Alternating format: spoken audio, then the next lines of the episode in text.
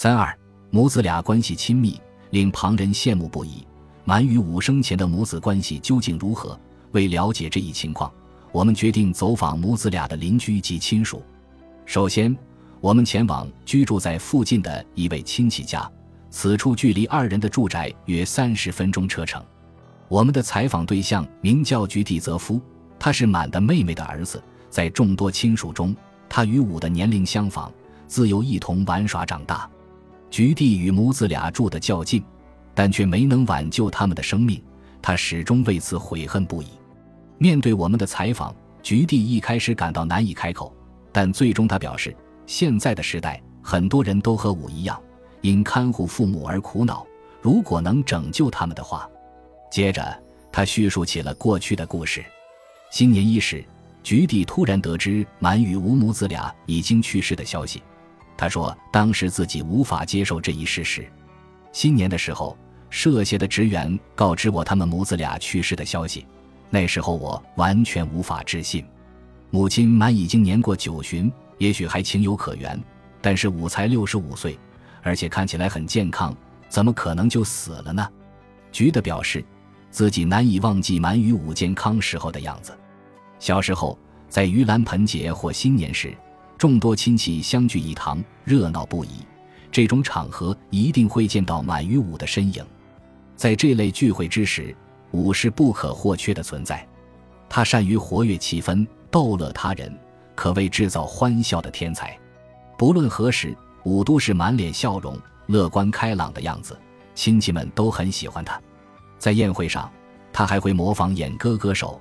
穿着华丽的西服演唱歌曲，有他在的地方总是欢笑不断。菊地这般讲述着关于武的回忆。有一次，武模仿千昌夫演唱了《北国之春》，他自己虽不喝酒，但非常喜欢为他人带去欢笑。他总是想着法的逗乐身边的人，真的很温柔善良啊。平常他会在自家院子里种植白菜、葱等蔬菜。自己吃不完的都会送来给我们。春天的时候，他会在自家后山挖许多竹笋，然后送给周围的邻居。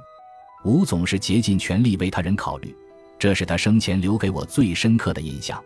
菊地也表示，这般热心善良的吴，对母亲也有着超过常人的爱。他与吴在超市偶遇的时候，吴买了许多馒头、点心等食物，他的购物篮中装的都是母亲蛮爱吃的东西。在满要前往医院或外出的时候，武都会按时接送。菊地曾数次看见武忙碌的身影，尽管如此，武却从未抱怨过一言半语。武一定也有他的难处啊，他不想给亲戚们添麻烦。这般善良的人，一定没法向周围人说出自己的苦恼吧？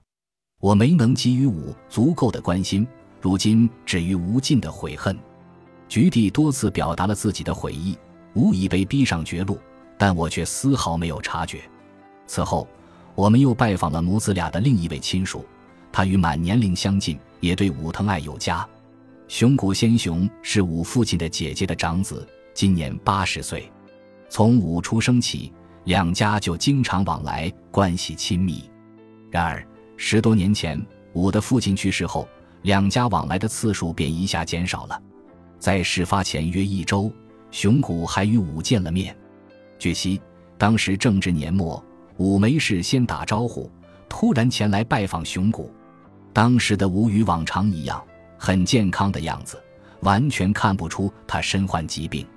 武是在新年的时候突然去世的，所以我认为他年末的时候应该对病症有所察觉了吧。但当时的他丝毫未表现出痛苦的样子，也没有半句抱怨。没有吐露任何自己的难处，因此，当我得知武去世的消息时，对电话那头的人呵斥道：“别乱说！”我感到非常生气。我当时认为这无非是个恶劣的玩笑。熊谷向我们描述的武也是个性格开朗、善解人意的人。我从未听说过武经济上有困难，他从未因金钱问题向我求助，而且他还经常把自己种的蔬菜送给我们。亲戚的葬礼也从不缺席，也许他不想让我们看到他苦恼的样子吧。从与武自幼相识的亲属们口中，我们了解到他生前的模样：诚实、善良，也许正因为这样的性格，武才更不愿意给周围的人添麻烦，也没能向他人求助吧。因没能注意到武所面临的困境，亲属们纷纷表示了悔恨之情。由此不难看出，当时要拯救这对陷入困境的母子，该是何其艰难。此后，我们又拜访了佐藤邦宪，他与武出生、成长在同一村落，是武关系最好的竹马之交。邦宪与武年龄相仿。交情很深，如今他担任了地方上的区长，统管各类事务。邦宪的家距离武与满的家开车仅需五分钟，孩童也能自由步行来往。武自幼便是邦宪如兄长一般，对他崇拜有加；而对邦宪而言，武也是如同亲弟弟一般的存在。年纪小的时候，我们一直在一块儿；节庆的时候，我们会聊一整晚的天，言语间。邦宪多次哽咽，武才六十四岁呀，为何这么年轻就，那么突然就死了？邦宪不时眼含热泪，向我们述说着对武的无尽思念。邦宪最后一次与武见面，是在他去世之前不久。当时的武看起来与往常一样，没有任何异样。两人在玄关前轻松地聊着天。那时候的邦宪完全没想到。那竟然是自己与武最后一次对话了。现在想来，我觉得武已经努力到了极限。满去接受日间看护服务的时候，因为事务所的接送服务需要额外花费，武便驾驶着小型货车亲自接送母亲。他当时已经这么节约了呀，但是他从未流露出半分辛劳，总是一副若无其事的样子。我认为他的内心一定已经积累了很大的压力。但是他从未抱怨，当然，也许正因为彼此熟悉，才更不愿暴露自己的内心吧。也许和陌生人还能更轻松地说出心里话，因此他从未与我们抱怨过只言片语。邦宪不断重复着：“正因为是熟人，才不愿吐露自己的无助。”他表示自己能够理解我的心情。仔细想来，自幼相识的熟人之间。也许会因为自尊心而不愿向对方展露自己的无助。如果出于这般考虑而默默忍受的话，那下文所述的五次去工作后专心看护的八年，也许是一段暗无天日、漫长无尽的时光。他背负着看护母亲的沉重负担，所承受的痛苦却无法与他人言说，这该是怎样的无助和艰辛啊！本集播放完毕，感谢您的收听。